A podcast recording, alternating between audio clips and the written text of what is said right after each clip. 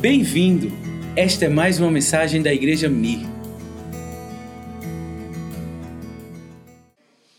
Hoje eu quero compartilhar uma palavra que eu já preguei várias vezes essa palavra aqui, mas me chama muita atenção para a atitude dessa mulher. E o tema dessa palavra é Sunamita, um exemplo de fé e perseverança. Sunamita, uma mulher de fé, um exemplo de fé e de perseverança. Irmãos, ter fé não é não é tão difícil. Difícil muitas vezes é perseverar. Difícil muitas vezes é acreditar. A fé, no livro de Hebreus, no capítulo 11, o autor de Hebreus, ele diz assim: "Ora, a fé, ela é a certeza de coisas que se esperam e a convicção de fatos que não se veem. Então a fé é muito importante, mas algumas vezes nós nos deparamos com certas situações que, se nós não tivermos convicção, a nossa fé pode ser abalada. E quando eu olho a história dessa mulher aqui, eu só lembro que essa mulher, ela tinha um exemplo poderoso pra, e uma perseverança de acreditar que a convicção da fé que ela tinha podia fazer o impossível acontecer. Você já viu o impossível acontecer? Eu já vi o impossível acontecer.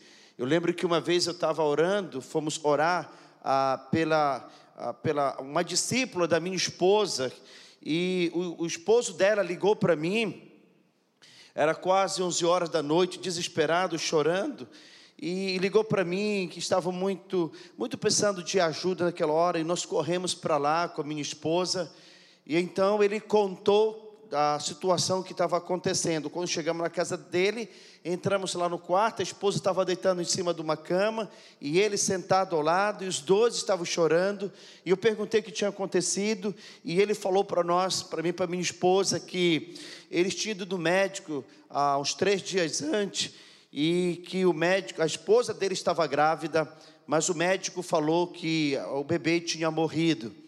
E eles foram em outro médico e o médico falou a mesma coisa, fez todo o exame necessário, mas falou também a mesma coisa que o bebê deles tinha morrido. Eles estavam assim, em pânico, chorando, estavam com laudo médico, com documento para poder ela assinar e poder tirar o bebê que estava morto para ela não ter uma infecção generalizada. E eles estavam naquele desespero. Então, num desespero como esse, irmãos, sempre é bom buscar ajuda. E bem-aventurado aqueles que buscam e conseguem achar ajuda. E eu falei para ele, mas o que vocês. Então, vocês já foram com o médico dos médicos? Vamos falar para ele essa situação. Mas tinha o laudo dos dois médicos, inclusive o documento, que eles tinham que assinar. E nós fizemos uma oração, pedi para minha esposa colocar a mão em cima da barriga da esposa dele, coloquei minha mão por cima, e nós orando, pedindo que Deus trouxesse vida para aquele bebê que tinha morrido, segundo os médicos. E depois que terminamos de orar, eu falei, filho, você vai fazer o seguinte: amanhã você vai procurar um outro médico particular. Eu vou pagar a consulta e você vai, e não fala nada para o médico. E eles foram. E quando eles chegaram no médico e que pagaram para fazer consulta, graças a Deus que deu para eles fazerem, para, para fazer os exames. E quando o médico está passando, ah, fazendo ultrassom, e, e o médico olhou para ela que estava deitada ali, e ele disse assim para ela: Olhe, parabéns pelo seu bebê. Então ela começou a chorar. Ela começou a chorar. E o médico olhou assim: você não quer esse bebê, eu estou dizendo parabéns pelo seu bebê. E aí ela chorava mais ainda, já não era só ela, ela e o esposo chorando. E o médico não entendeu, ele falou: gente, se vocês não querem esse bebê, vocês podem me dar, eu quero esse bebê, se vocês não querem. E aí o esposo falou assim: não, doutor, não é isso. E mostrou para ele o laudo dos dois médicos antes. E ele olhou e ele disse: Eu conheço esses médicos, eles são os bons médicos, e eles estão certos, pelo laudo eles estão certos, os dois confirmando a mesma coisa. Ele disse: Mas se esse bebê estava morto, o milagre aconteceu, porque ouça o batido do coração desse, desse bebê. E sabe, querido, hoje esse bebê, a Rebeca, ela tem seis aninhos de idade, maravilhosa, maravilhosa. Então, Sunamita, um exemplo de fé e de perseverança. No livro de 2 Reis, capítulo 4, verso 26. 2 Reis, capítulo 4, o verso 26. Olha o que diz o versículo 26. Corre ao seu encontro e diz-lhe: Vai tudo bem contigo, com teu marido, com o menino? E ela respondeu: Tudo bem. Corre ao seu encontro e diz-lhe: Vai tudo bem contigo, com teu esposo e com o menino? E ela respondeu: Tudo bem. Essa resposta de Sunamita é a resposta que muitos cristãos dão. E passando pela mesma situação que Sunamita estava passando, mas parece que está tudo bem. Agora, Sunamita me chama a atenção em algumas coisas aqui. Qual seria a sua reação ao passar por uma situação como essa? Como que você ia agir diante de uma situação como essa? Porque a história dessa mulher, quando ela fala que está tudo bem, mas no natural não estava bem. O seu filho estava, estava em casa, morto, deitado na cama do profeta. E como que essa mulher diz que está tudo bem? Qual seria a nossa reação diante de uma situação como essa? Muitos passam a noite inteira chorando. Eu posso imaginar, queridos, eu estava ministrando ali e, na igreja do pastor e, e eu falei um pouquinho sobre esse acidente que aconteceu. Bem provável que hoje, desde ontem, depois que aconteceu o acidente dessas pessoas que morreram, os, famili os familiares estão em pranto e provavelmente desesperado, pior ainda se não tem Jesus como Salvador, porque quem tem Jesus tem tudo. Em meia tribulação, em meia luta, quem tem Jesus tem paz. É possível alguém numa dor poder se alegrar, porque sabe que Deus está na história. Mas quem não tem Jesus? Quem não tem Jesus pode não ter alegria, pode não ter segurança e então aqui é dessa história, é uma história muito interessante, porque o profeta Eliseu, ele sempre ia evangelizar, falar do amor de Deus. E toda vez que ele ia, ele passava nessa, nesse lugar, nesse, nesse povoado chamado Sunem. O nome Sunamita, porque ela morava nessa, nessa cidade, nesse povoado, com o nome de Sunem. É daí que vem Sunamita. E toda vez que o profeta passava por ali, uma vez ele passa e ele para na casa dessa mulher. E a Bíblia diz que essa mulher era uma mulher próspera. Certo dia passou Eliseu por Sunem, onde se achava uma mulher rica. Era uma mulher próspera, versículo 8 diz que era uma mulher rica, era uma mulher próspera. E ele parou ali na casa dessa mulher. E quando ele parou ali, ele foi muito bem recebido. Não somente tendo um lugar para dormir, mas com certeza tendo também um lanche. Ele parou ali e todas as vezes que ele ia em aquela direção, ele já tinha um lugar para ficar. Jesus, vamos ficar na casa da sunamita? Nós não vamos chegar a tempo no nosso, no nosso destino, então vamos ficar na casa de sunamita. E num desses dias que o profeta está passando, o profeta chega na casa de sunamita, as coisas é diferente. E quando ele chega ali, irmãos, a Bíblia diz que ele chamou Geazi e falou assim: Geazi, alguma coisa me incomoda. Essa mulher tem sido uma bênção para nós. Essa mulher tem sido uma bênção na nossa vida. Olha como ela tem nos abençoado, porque a Bíblia diz que depois que, os profeta, que o profeta saiu, ela chamou o esposo e falou assim: Olha, eu vejo que esse homem que, que nós hospedamos aqui em nossa casa é um santo homem de Deus. E já que o um homem de Deus, nós devemos fazer algo para ele Vamos fazer aqui em cima uma casa, obra de pedreiro. Vamos fazer um quartinho para eles com o seu servo. Vamos colocar ali uma cama, vamos colocar uma mesa e vamos colocar uma cadeira. E assim eles fizeram, o esposo entrou em acordo e fizeram. Agora, Todas as vezes que o profeta passa, ele tem um quartinho para ficar, para ter a sua privacidade, ele tem uma cama para dormir, ele também tem ali uma, uma mesinha, ele tem uma cadeira. Que alegria, Jesus, eu fico tão feliz. Essa mulher, ela está investindo no reino de Deus, ela está nos abençoando, e eu sinto que devo fazer alguma coisa por ela. E ele diz assim: chama a sunamita aqui na minha presença. O Geazi vai, chama a sunamita, ela chega e diz assim: Olha, você tem sido uma mulher maravilhosa, você tem nos abençoado. Tem alguma coisa que eu possa fazer por você, diante das autoridades, diante do governo? Tem alguma coisa que eu preciso, que eu possa fazer por você? E ela respondeu: Não, não, está tudo bem, está tudo ok. E ela sai da presença do, do profeta, mas alguma coisa incomoda alguma coisa incomoda. E o profeta disse: Geazi, não sei o que, Deus não me revelou, mas eu preciso fazer alguma coisa. E o Geazi disse para o profeta assim: Meu senhor, a sunamita, ela não tem filho. Ela não tem filho. E sabe o que o sábio Salomão diz? Que são três coisas que nunca estão contentes, que nunca estão satisfeitos: o fogo, quanto mais tem coisa para queimar, mais o fogo quer queimar. A segunda coisa que nunca está contente é o mundo dos mortos. Quanto mais morre gente, mais a morte quer matar. E a terceira coisa que nunca está contente é uma mulher estéril. Uma mulher estéril. A mulher que é estéreo, ela nunca fica contente, ela quer um filho, porque foi Deus que fez assim, ela quer um filho. Nós vemos exemplo na Bíblia: Sara não estava contente, Sara entrou em desespero, ela queria um filho e ela fez uma coisa que nem deveria fazer, ela deu a serva dela, porque ela queria ter um filho.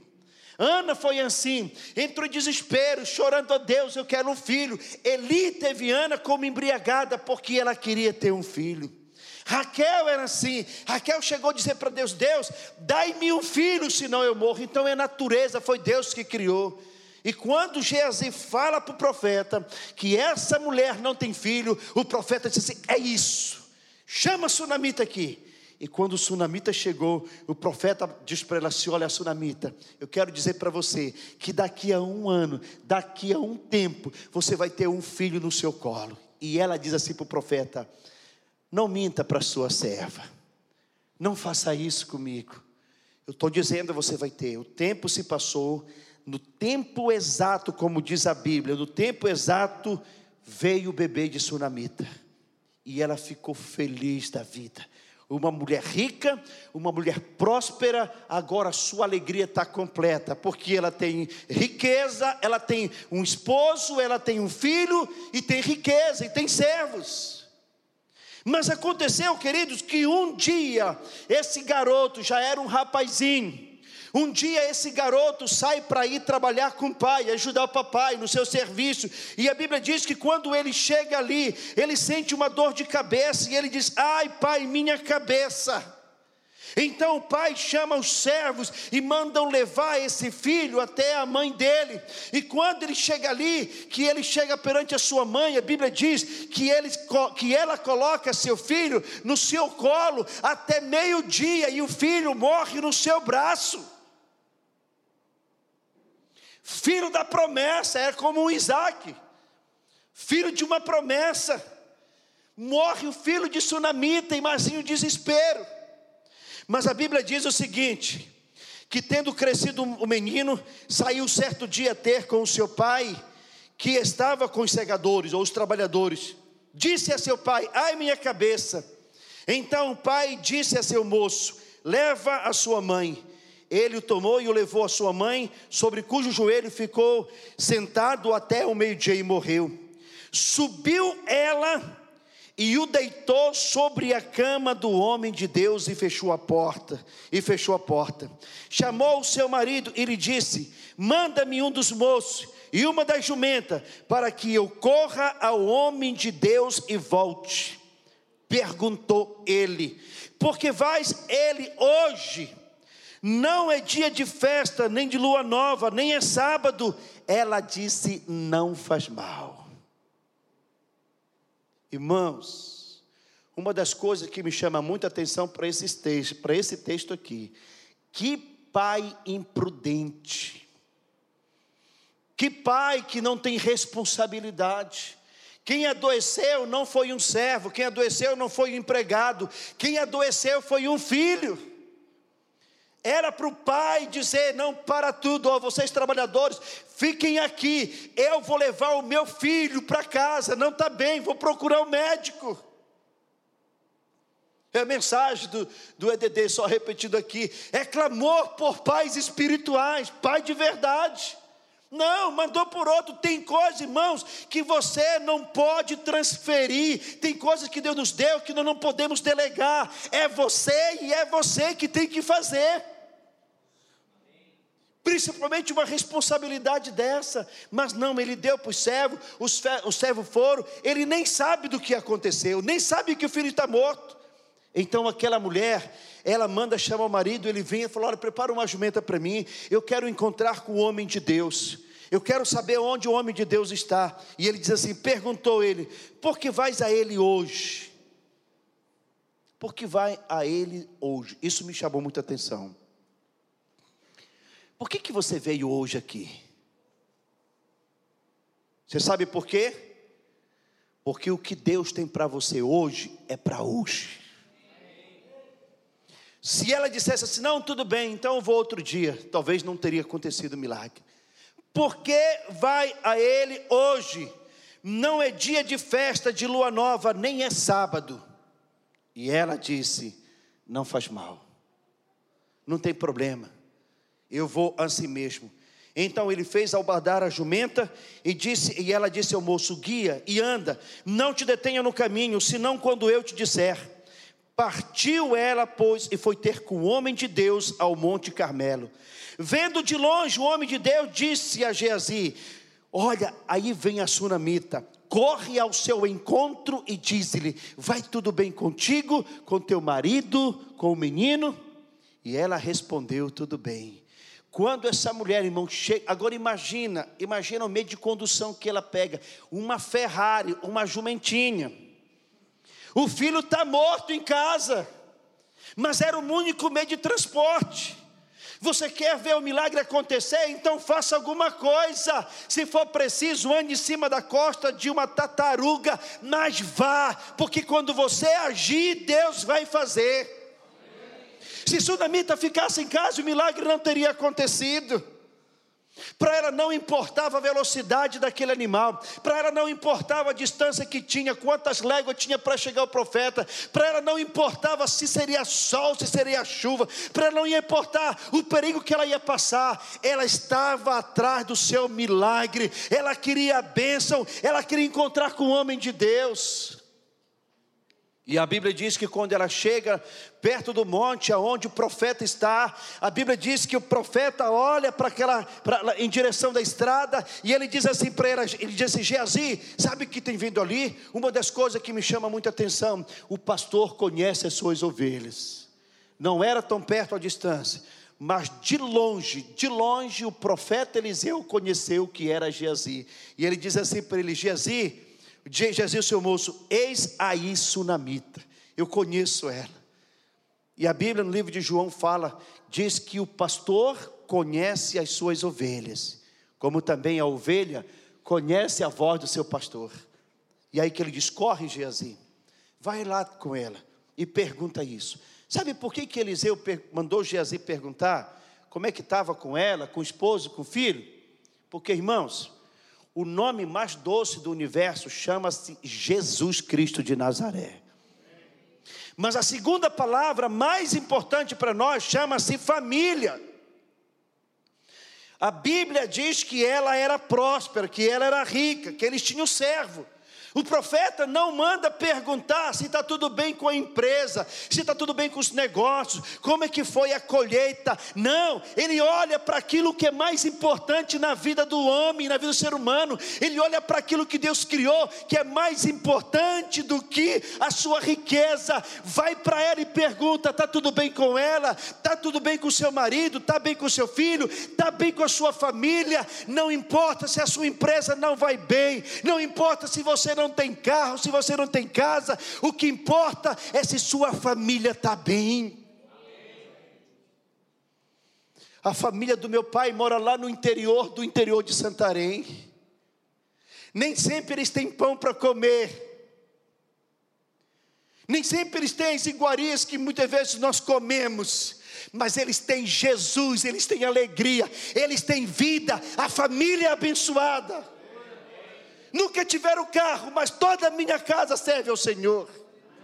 corre ao encontro e pergunta, pergunta para ela: Geazi, mais importante do que a riqueza, mais importante do que a prosperidade sunamita, mais importante do que o quartinho que ela fez para nós, mais importante do que o filé mignon, do que a, a, a, a, a alcatra assada, mais importante do que isso é a família dela. Como é que está com a família dela? E ele corre e quando ele chega ali, ele pergunta assim: O meu senhor mandou perguntar para você: Está tudo bem com você? Está tudo bem com seu marido? Com seu filho? Ela diz assim: Tudo bem. Cadê o profeta? Por que, que Sunamita não abre o jogo? Sabe por quê, meu irmão? Porque tem coisas em nossa vida que nós só devemos compartilhar com pessoas que acreditam no mesmo Deus que nós acreditamos. Geazi representa um crente que não tem compromisso com Deus. Um crente que não tem uma vida de consagração. Então, se a pessoa não é consagrada, se a pessoa não, não crê no Deus que você crê, se ela não tem a mesma medida de fé que você tem, então não compartilhe com aquela pessoa que não pode te ajudar. Sunamita toma algumas decisões muito importantes. A primeira coisa que ela faz, quando o filho dela morre, a primeira coisa que ela faz, ela carrega o seu filho e leva no lugar certo. Ela não coloca o seu problema no lugar errado, ela coloca no lugar certo. Ela coloca na cama do homem de Deus. Aonde você tem colocado os seus problemas? Para quem você tem levado os seus problemas? Se há um Deus que pode todas as coisas, a primeira coisa que ela faz, ela coloca o seu problema no lugar certo. O filho que estava morto. Agora, morto, ela coloca na cama do profeta. Segunda coisa que, que Sunamita faz, ela sai em busca de solução para aquele problema. Mas morreu. Não tem mais jeito. Se fosse eu e você, o que faríamos? Talvez procuraria uma funerária, já mandaria preparar o enterro e coisa assim.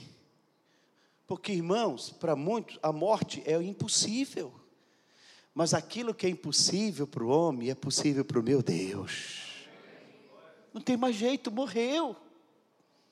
Desespero total. Mas ela sabia que o profeta que tinha falado que ela ia ter um filho, quando ela não podia ter, ela também sabia que esse mesmo profeta poderia rogar a Deus e Deus dá vida para aquele morto. Só que já tem muito tempo. Então ela prefere não compartilhar com seu esposo, porque já que seu esposo não teve responsabilidade de levar seu filho para ela, de procurar ajuda para o filho, já que para o esposo o mais importante era os seus negócios, era a colheita, era o seu trabalho, Sunamita também decide, ele não é digno de saber da luta que eu estou passando, eu vou lutar sozinho, mas eu sei que Deus vai me dar solução. Então, quando ela vai em direção que ela chega com Geazi, ela não fala porque também Geazi não era digno de ouvir aquele problema.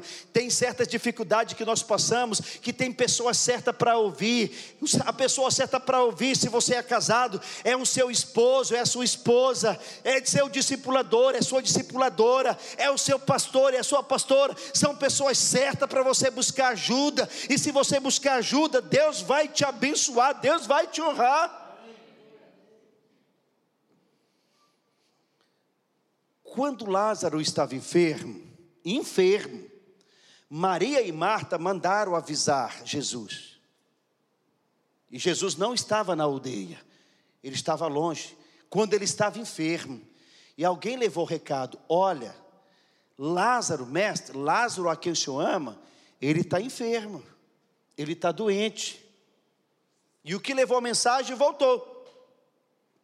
E Jesus não veio ver o seu amigo que estava doente. Passou um tempo, Lázaro morreu.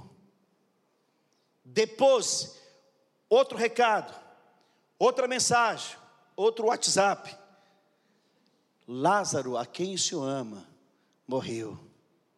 Agora está morto. Passou o primeiro dia, segundo dia, terceiro dia. Marta e Maria estão ansiosas esperando, ele vai chegar. Ele ama Lázaro, ele gosta de Lázaro, Lázaro é amigo dele. Irmãos, amigo. Ele vem, com certeza ele vem. Mas Jesus não veio. No primeiro, nem no segundo e nem no terceiro. Sabe por quê? Porque se Jesus viesse no primeiro dia, no segundo ou no terceiro, para os judeus não seria milagre, porque eles acreditam que depois que uma pessoa morre, o espírito ainda fica no corpo pelo menos por três dias.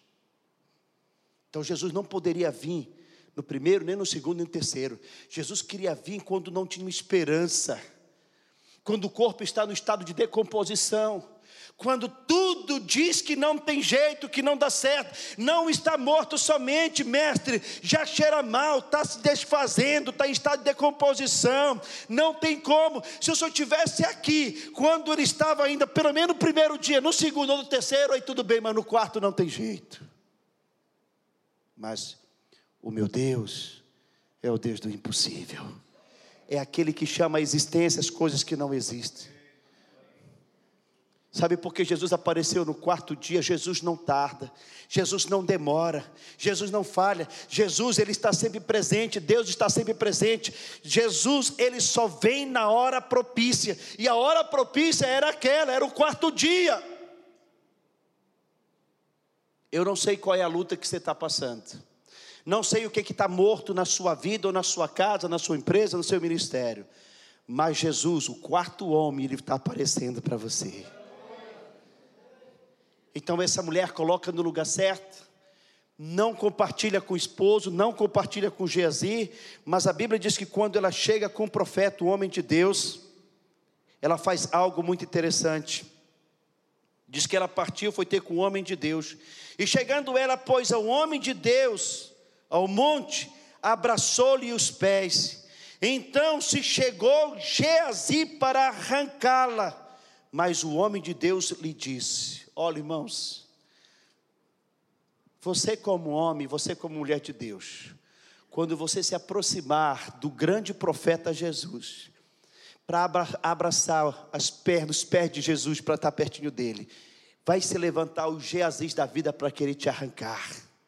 Quando você se chegar a Deus para receber a sua bênção, vai se levantar algum Jesus para tirar você dali, porque Ele sabe que aquele lugar é lugar de restauração, é lugar de reconciliação, é lugar de ressurreição, é lugar do qual a sua vida, a sua família vai ser restaurada, vai ser abençoada, e o diabo não quer isso, o que o diabo quer é matar, roubar e destruir, mas Deus quer te dar vida e vida em abundância. É isso que Deus quer. Então Geazi chega para arrancá-la dali, mas o profeta diz: Não, não, não deixa ela ficar, deixa porque a sua alma está em amargura, e o Senhor me encobriu e não, e não me mostrou, não me revelou o que está acontecendo. Olha o que ela diz para o profeta: Disse ela: Pedi eu ao meu Senhor algum filho? Não disse eu que não me enganasse? Sabe o que, o que a, a sunamita está falando? Profeta, eu estava sentindo muita dor por não ter filho. E não era difícil, não era fácil para mim. Mas a dor agora é pior. Porque eu tinha e eu perdi. Sabe aquele filho, aquela filha, aquela esposa, aquele esposo, aquele pai, aquela mãe que você desejou, que você sonhou, e que não tinha e que depois você passou a ter e que hoje não está com você, não está em casa, não quer nada com Jesus. É assim que Sunamita se encontrava. A dor é maior agora, porque eu experimentei a alegria e o prazer de ter um filho nos meus braços. Eu experimentei a alegria de amamentá-lo. Eu experimentei a alegria de poder olhar nos olhinhos dele e ver o seu crescimento. E agora, meu filho, profeta, o meu filho, meu senhor, está lá em casa, morto, está em cima da sua cama. Então o profeta pega o bordão dele, bordão significa autoridade. Ele pega o bordão dele, ele dá na mão de Geazi, e ele diz assim: Geazi, vai na nossa frente. Quando tu chegares lá na casa da sunamita, entra no quarto e toca com o meu bordão sobre o menino. E deixa que eu vou com ela atrás. E assim aconteceu. Mas quando o profeta vinha se aproximando da casa, Geazi chegou aonde o filho de sunamita estava morto, e diz a Bíblia que ele tocou sobre o menino que estava morto mas não aconteceu nada. Então ele vem, chega com o profeta e fala assim: Meu senhor, eu toquei, mas não houve vida, não aconteceu nada. Então o profeta, irmãos, ele deixa aquele crente sem, responsa sem, sem responsabilidade, sem compromisso, sem uma vida de consagração, de santificação, sem um homem que sabia que Deus poderia fazer um milagre. Ele deixa Geazi de lado, ele mesmo vai. Só repetindo de novo o que for para você fazer, faça e não delegue para ninguém. Quando Deus chamou Moisés para libertar o povo do Egito, sabe que Moisés fala para Deus: Deus, a minha língua pesa. Segundo os historiadores, dizem que, que ah, Moisés era gago. Senhor, a minha língua pesa, eu não consigo falar, mas eu tenho um irmão lá no Egito chamado Arão. O cara fala fluentemente a língua egípcia, então usa, irmão, Deus quer usar Moisés, Deus não quer usar Arão. Não fique olhando para o seu irmão, para a sua esposa, para o seu esposo, para o seu filho. Olhe para você, Deus quer usar você e Ele vai usar toda a sua casa. Deus quer usar os Moisés. Então, quando o profeta chega ali, diz a Bíblia que ele entra naquela casa, disse o profeta Geazi: cinge o teu lombo, toma o meu bordão contigo e vai. Se encontrares alguém, não saúde. Se alguém te saudar, não lhe responda. Põe o meu bordão sobre o rosto do menino. Porém disse a mãe do menino: Tão certo como vive o Senhor e vive a tua alma, não te deixarei. Então ele se levantou e seguiu. Geazi passou adiante deles e pôs o bordão sobre o rosto do menino, porém não houve nele voz nem sinal de vida. Verso 33 diz: Tendo o profeta chegado à casa, eis que o menino estava morto sobre a cama. Então entrou, fechou a porta sobre ele, sobre eles ambos e orou ao Senhor. Olha o que ele faz. Subiu a cama, deitou-se sobre o menino e pondo a boca sobre a boca do menino, olho no olho e mão na mão do menino. E ele ficou ali e deixou que aquele corpo ficasse aquecido. Deixa eu te perguntar uma coisa: você já colocou alguma vez a sua boca na boca de um defunto? Pastor, nem na boca de vivo, a não ser se for da esposa. Mas esse homem, para ver o milagre acontecer, ele fez isso.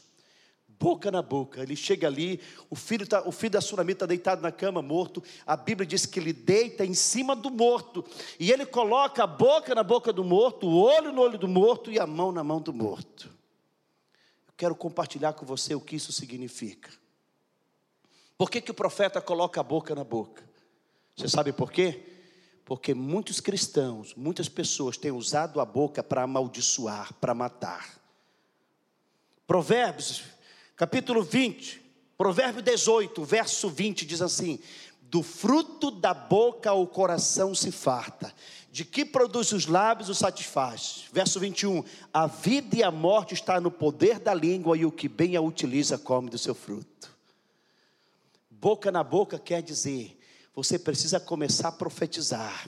Coloca a boca na boca na sua casa, vai profetizando. Eu e minha casa serviremos ao Senhor. A minha família é abençoada, toda a família, toda a minha família é salva. Aonde vê morte, aonde quem está falando incredulidade, onde tem espírito de morte, vai falando. Nessa casa não, nessa casa habita um servo do Senhor. Vai falando vida, vai falando vida, vai profetizando. Se levanta, filho do homem, e profetiza até contra o morto, porque o milagre vai acontecer. Isso é colocar a boca na boca. Talvez dentro da sua casa, da sua igreja, da sua cela, tem pessoas que têm falado morte, só morte, não dá certo, não consigo, e está passando uma miséria, e é só falando derrota, só derrota, só morte, mas Deus tem me levantado, está te levantando como profeta de Deus nesta cidade, nesta nação, para começar a profetizar vida, vida na nossa casa, vida na nossa nação, como profeta, se levante diante de Deus e profetize sobre a nossa, nossa nação, nossa nação tem vida, nossa nação nação tem prosperidade, nossa nação tem sinceridade, fora corrupção, fora espírito de corrupção. Vá profetizando, boca na boca é profetizar. Escute só, querido. Há muitos anos atrás, O pastor Abe queria ir lá, ele fez uma viagem para lá para a Coreia do Sul. Mas antes dele viajar, um dia ele está passando lá na frente da nossa cidade, na Orla, e ele viu uma loja, uma loja de venda de material de, de, de música, guitarra, contrabaixo, e ele viu naquela loja ali, iria passando com a pastora, com a pastora Andréia, e ele viu aquela loja e viu uma escrita assim na loja, o nome da loja, escrito em inglês: Morte Eterna. Ele parou o carro e ele disse para a pastora Andréia, falou assim: amor, vamos orar, estenda a sua mão. Eles pararam o carro e ele orou. E falou: Senhor, nós declaramos que o dono dessa loja vai se converter vai entregar a vida ao Senhor Jesus e ele vai trocar o nome dessa loja de morte eterna para vida eterna e ele vai ser um líder de célula da nossa igreja. Irmãos, ninguém soube disso, era só ele e pastor André. Ele foi embora para a Coreia do Sul. Passou um mês, um mês e meio mais ou menos na Coreia. Quando ele voltou, um dos nossos pastores, pastor Luiz, que era do Ministério de Louvor, no culto, chegou com o pastor Eibe e disse assim: Pastor Eibe, deixa eu te apresentar aqui o meu amigo, o irmão, uh, o irmão Jefferson. O irmão Jefferson está com um mês mais ou menos que entregou a vida a Jesus. É um jovem muito dedicado, está com um mês e meio que entregou a vida a Jesus, o mês que está entregando a vida a Jesus, e ele está na nossa cela, está sendo discipulado, então é uma bênção pastor Eibe cumprimentou o Jefferson e disse: Olha, eu não sei se o senhor já viu uma loja que tem na frente da cidade que vende, que vende guitarra, contrabaixo, material de rock. Pois é, o Jefferson é dono daquela loja. Pastor Eibe disse assim: o que, que vai sair agora daqui? Ele entregou a vida a Jesus, pastor, está uma bênção na nossa igreja. E ele apagou o nome que estava lá, o nome da loja era Morte Eterna em inglês. Ele apagou aquele nome e ele colocou agora Vida Eterna boca na boca é falar coisas de Deus, falava palavras positivas. Então, irmão, a partir de hoje, coloca sobre sua vida, proíba-se a si mesmo de falar morte na sua casa. Do fruto da boca o coração se farta. A vida e a morte está no poder da língua.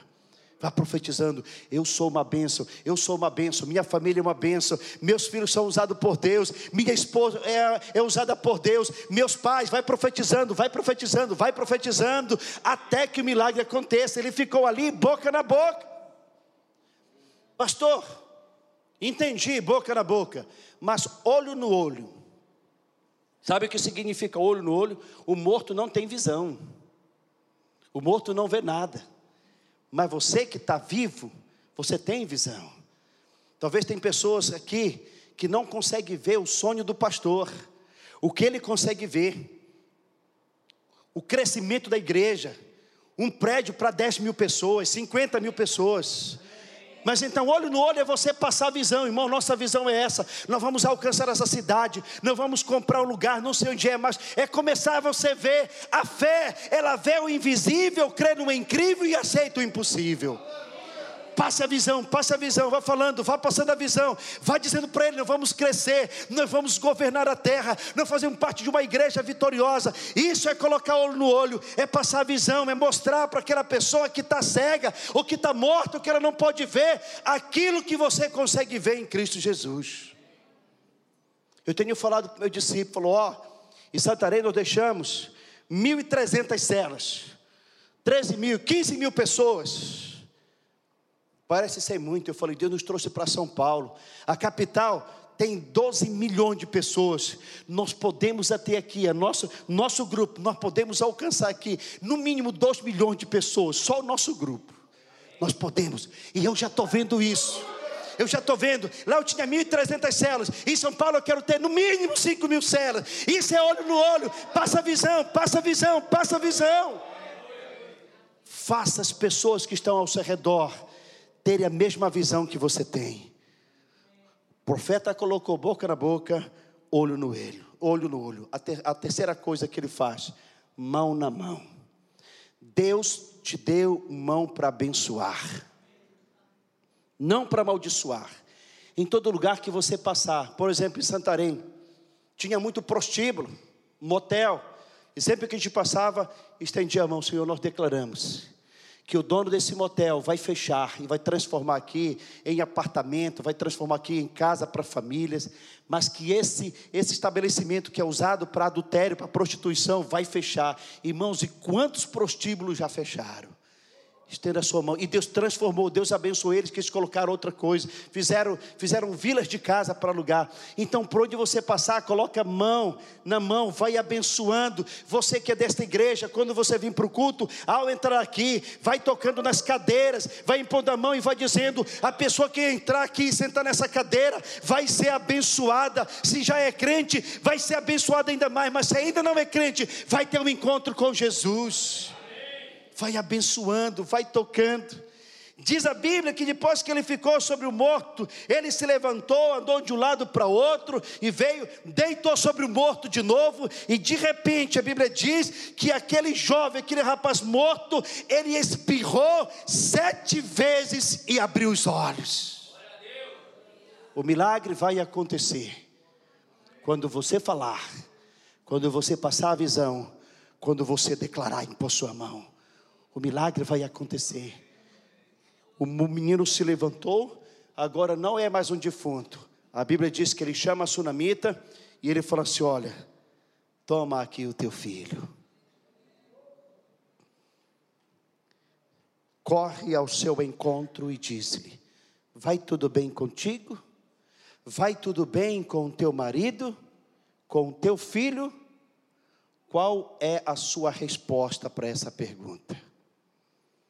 Muitos crentes têm a, a, a síndrome de sunamita, está tudo bem, mas o filho está morto nas drogas.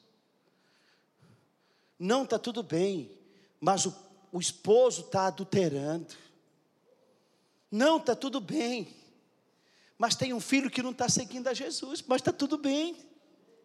O que está tudo bem para você, irmão? Está tudo bem é ter uma casa bonita, é ter um apartamento bonito, um carro chique. Está tudo bem para você ter uma conta no banco gorda? O que está tudo bem para você?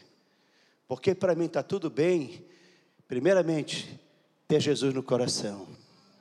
Segundo, toda a minha família servindo ao Senhor. Tudo bem para mim é mesmo que ser Noé está na arca com na arca com a minha família, porque o dia que ele voltar, eu e minha família vamos morar eternamente lá no céu. Tudo que você tem, escute. Eu tenho uma triste notícia para dar para você, mas é realidade. Tudo que você tem nessa terra de bens materiais vai pegar fogo, vai se acabar. Para que tanta luxúria? Para que tanto cuidado? com esse carro que está aquele adesivo dizendo a serviço do Rei Jesus, mas nunca levou ninguém para a igreja para entregar a vida a Jesus porque tão, porque tão apegado às riquezas, riqueza é bom demais, porque não temos tanta riqueza aqui, meu irmão, que ainda não compramos um terreno grande, não é isso, pastor? Riqueza é bom. Mas use a riqueza que vocês têm para investir também no reino de Deus, porque a coisa mais importante não é essa riqueza aqui, é a riqueza que tem lá no céu, onde a traça não destrói, nem ladrão rouba. Mas tem uma riqueza eterna aqui no céu. Primeiro é a sua família. Segundo, as pessoas que passam ao seu redor. Hoje já passei o dia todinho pensando naquele rapaz e aquela, aquela moça que morreram naquele acidente. Morre gente todo dia. Ah, pastor, isso é rotina. São Paulo morre gente todo dia. Quase dezenas de pessoas estão morrendo gente quando é no hospital, é de acidente ou coisa assim. Irmãos, Sabe por que a, a gente acabou o sentimento, pastor? Acabou o sentimento. Eu lembro que lá na minha cidade, há uns 30 anos atrás, quando morria alguém na rua que a gente morávamos, pastor, havia um velório quase no bairro inteiro. Sabe aquela coisa de se compadecer da família?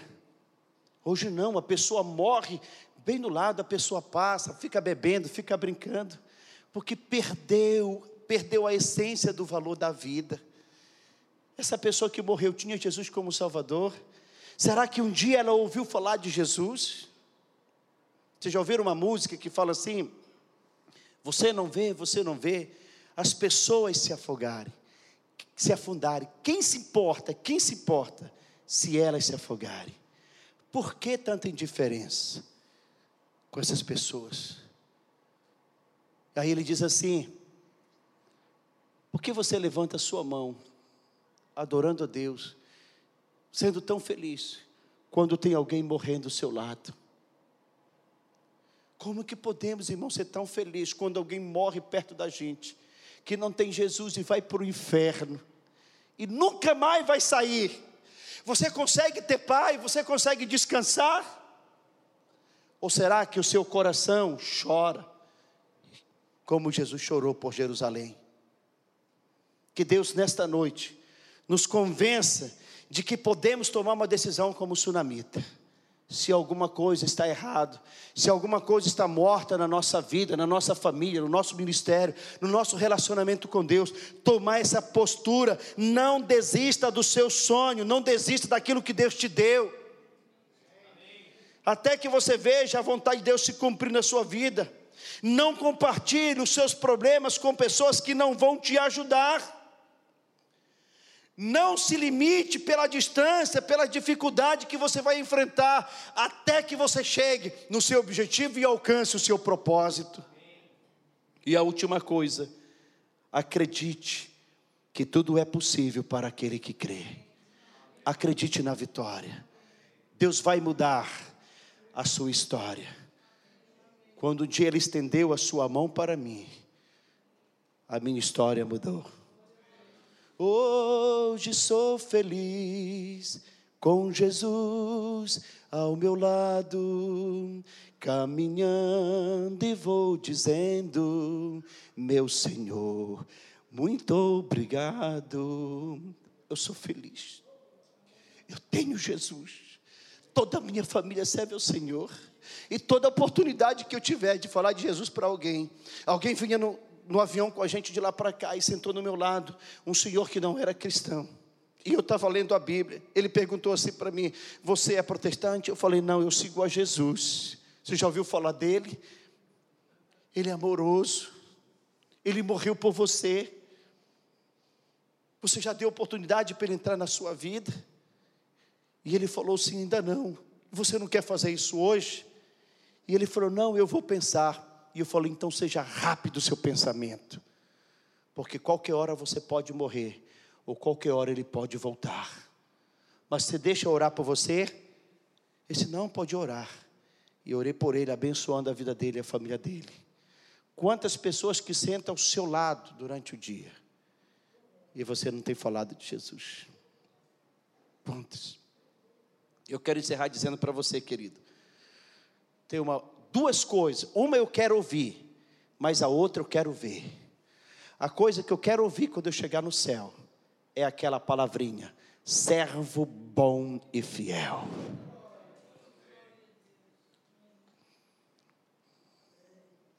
Eu não quero que Deus diga para mim assim, cara, você foi um grande conquistador. Obrigado pelas, pelas milhares de pessoas que você ganhou para mim. Mas eu quero ouvir essa palavra: servo bom e fiel. A outra coisa que eu quero ver, eu quero ver não milhares, mas milhões, milhões e milhões de pessoas atrás de mim, uma enorme fila de pessoas que eu ganhei para o Senhor Jesus. Se isso acontecer, eu serei no céu o homem mais feliz lá do céu. E qual é o seu projeto para a nova vida? Fique em pé, querido. Eu quero orar com você.